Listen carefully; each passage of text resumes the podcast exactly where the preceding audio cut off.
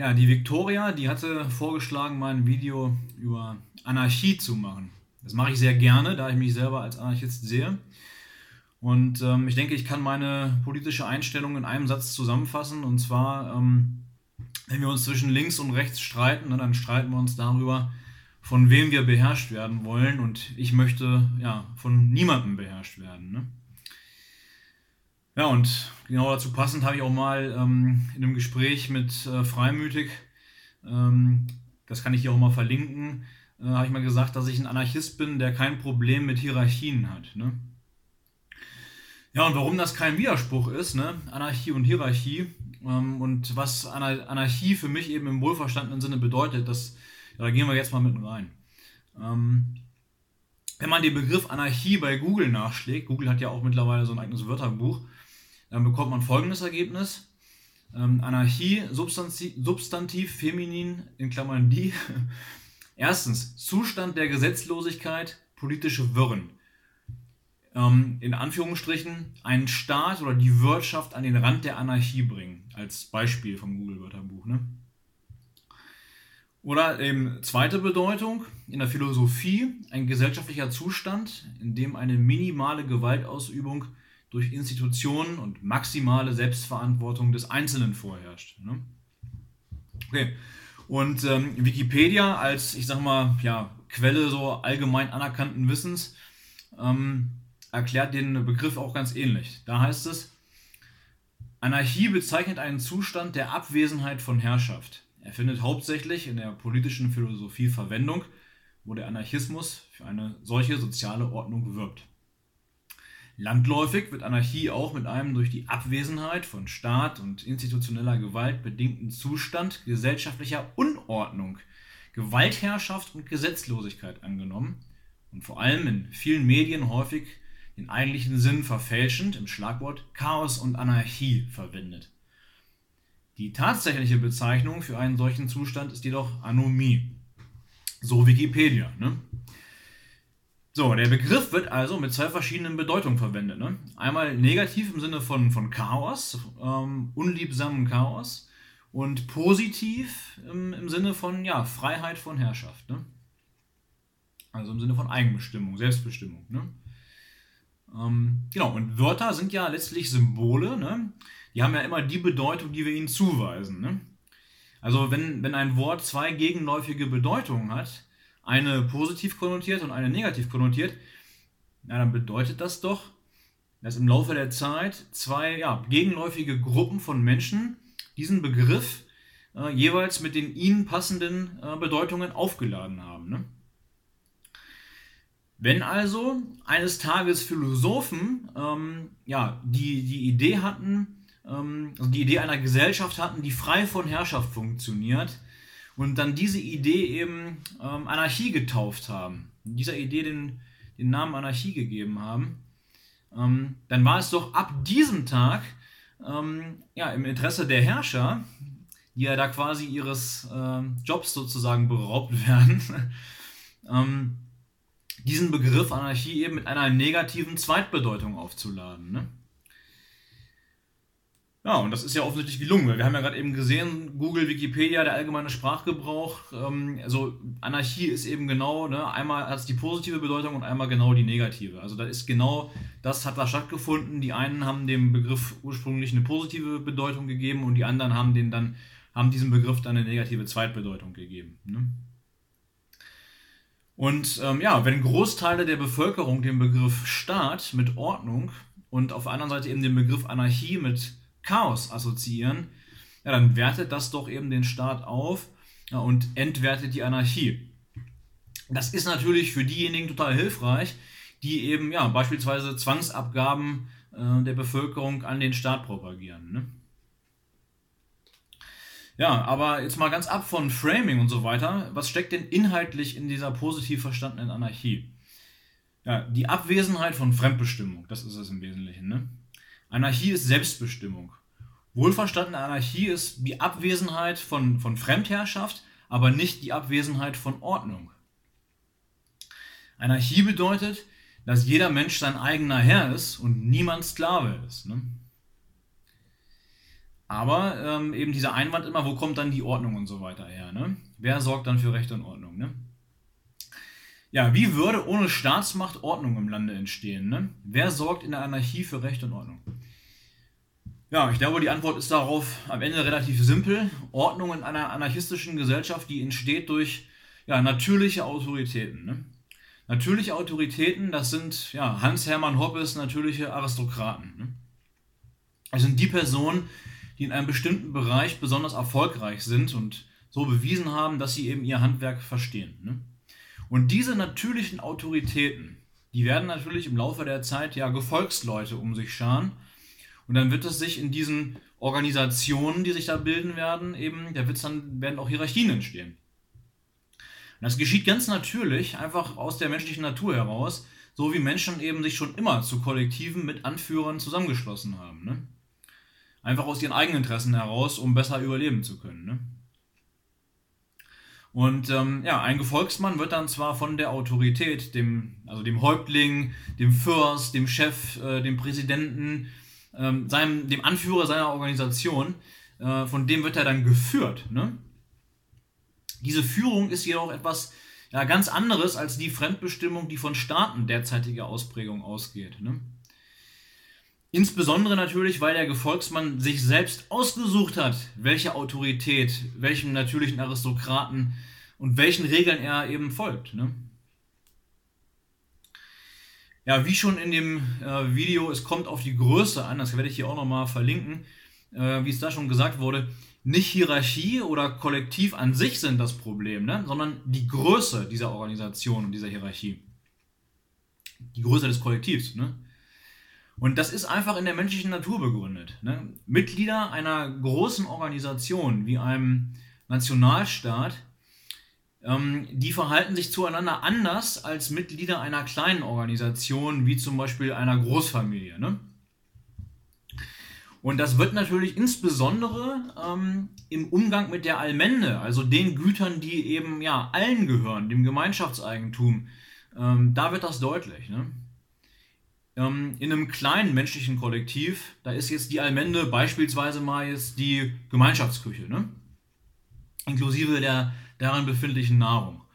Und die Mitglieder dieses Kollektivs, die werden tendenziell eben ja, darauf achten, dass alle Mitglieder was zu essen bekommen und alle eben aus dem Kollektiv genug von der Allmende abbekommen. Ne? Die werden darauf achten, dass es fair zugeht. Denn die Mitglieder eines kleinen Kollektivs, die kennen sich untereinander ne? und haben einen Ruf zu verlieren. Ne? Ihr Ansehen in der Gruppe ist ihnen wichtig. Ne? Und deswegen verhalten sie sich zueinander tendenziell zumindest fair, gut, rechtschaffend, ehrenhaft. Ne?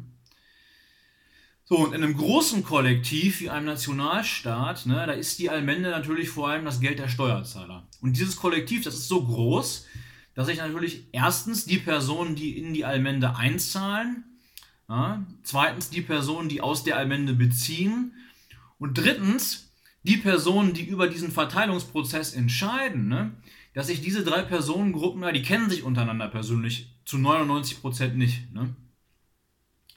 Das heißt natürlich, dass die Menschen viel, viel weniger bis gar nicht einen Ruf zu verlieren haben. Ne?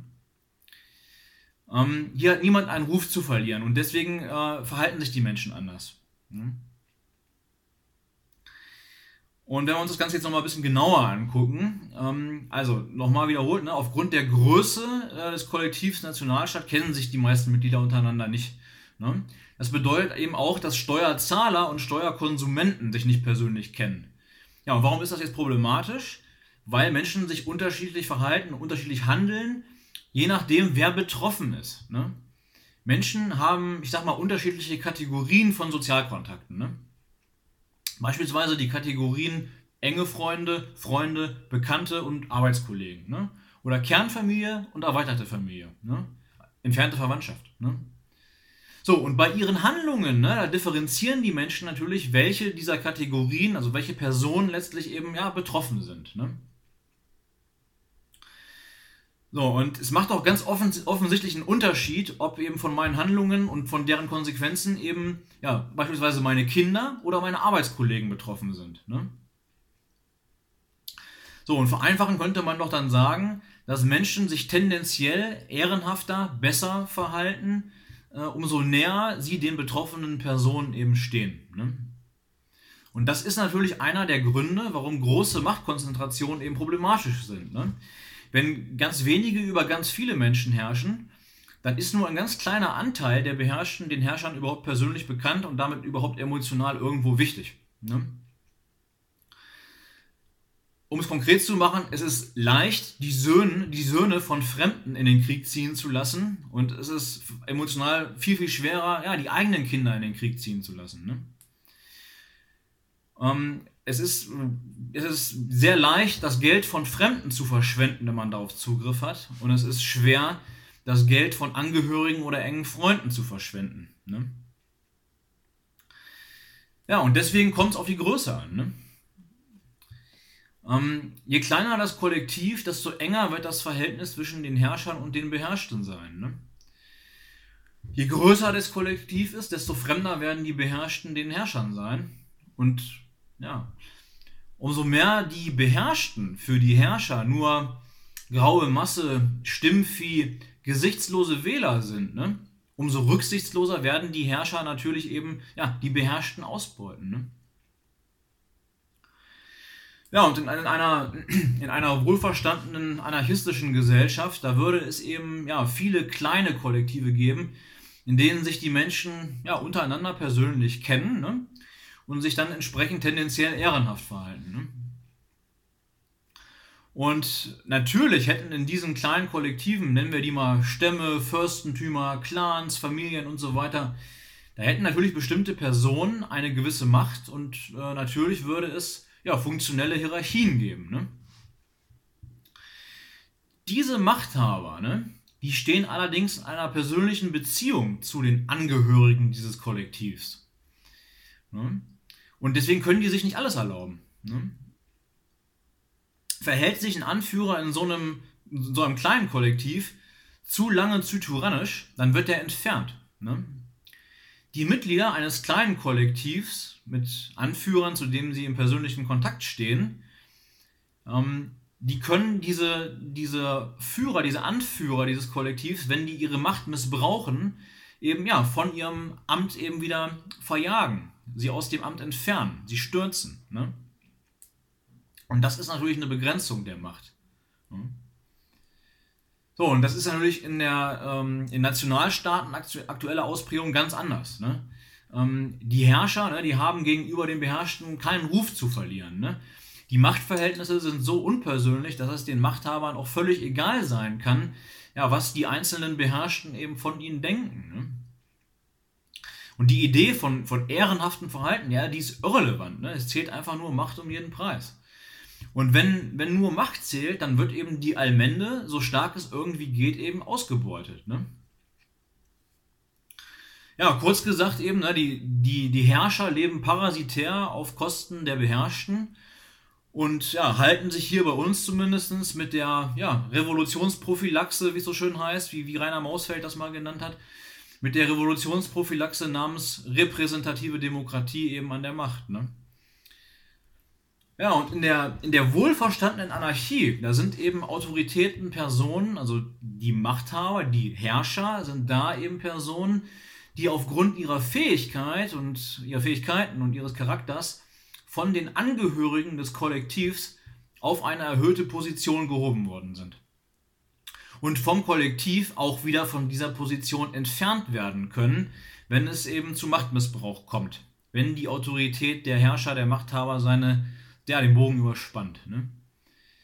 So, und die Autorität in dieser anarchistischen Gesellschaft, in diesen sich natürlicherweise bildenden Kollektiven, die sich um diese natürlichen Aristokraten, um diese natürlichen Autoritäten herumscharen, ja, die können sich eben nicht durch Zwang und Gewalt auf dieser Position her, äh, halten. Ganz anders bei Herrschern von Nationalstaaten der heutigen Ausprägung. Ne? diese Herrscher, diese Machthaber, die befehligen über diverse sogenannte Sicherheitsbehörden. Ne? Und dieser Begriff Sicherheitsbehörde, der muss ja eigentlich von, von, ja, von Sicherung der Macht kommen. Ne? Weil ja, nichts anderes tun diese staatlichen Gangs. Ne?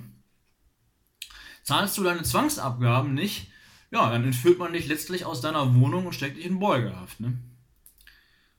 So, und wenn du bei einem ja, freiwillig gebildeten Kollektiv deinen Beitrag nicht zahlst, ne, ja, dann wirft man dich in Konsequenz wahrscheinlich aus diesem Kollektiv raus und entzieht dir den Zugang auf die Allbände dieses Kollektivs. Aber man zwingt dich zu gar nichts. Ne? Ja, und wohlverstandene Anarchie ist dann wohl ja, vor allem die Abwesenheit von Zwang ne, in Verbindung äh, mit Ordnung basierend auf natürlichen Autoritäten. Ne?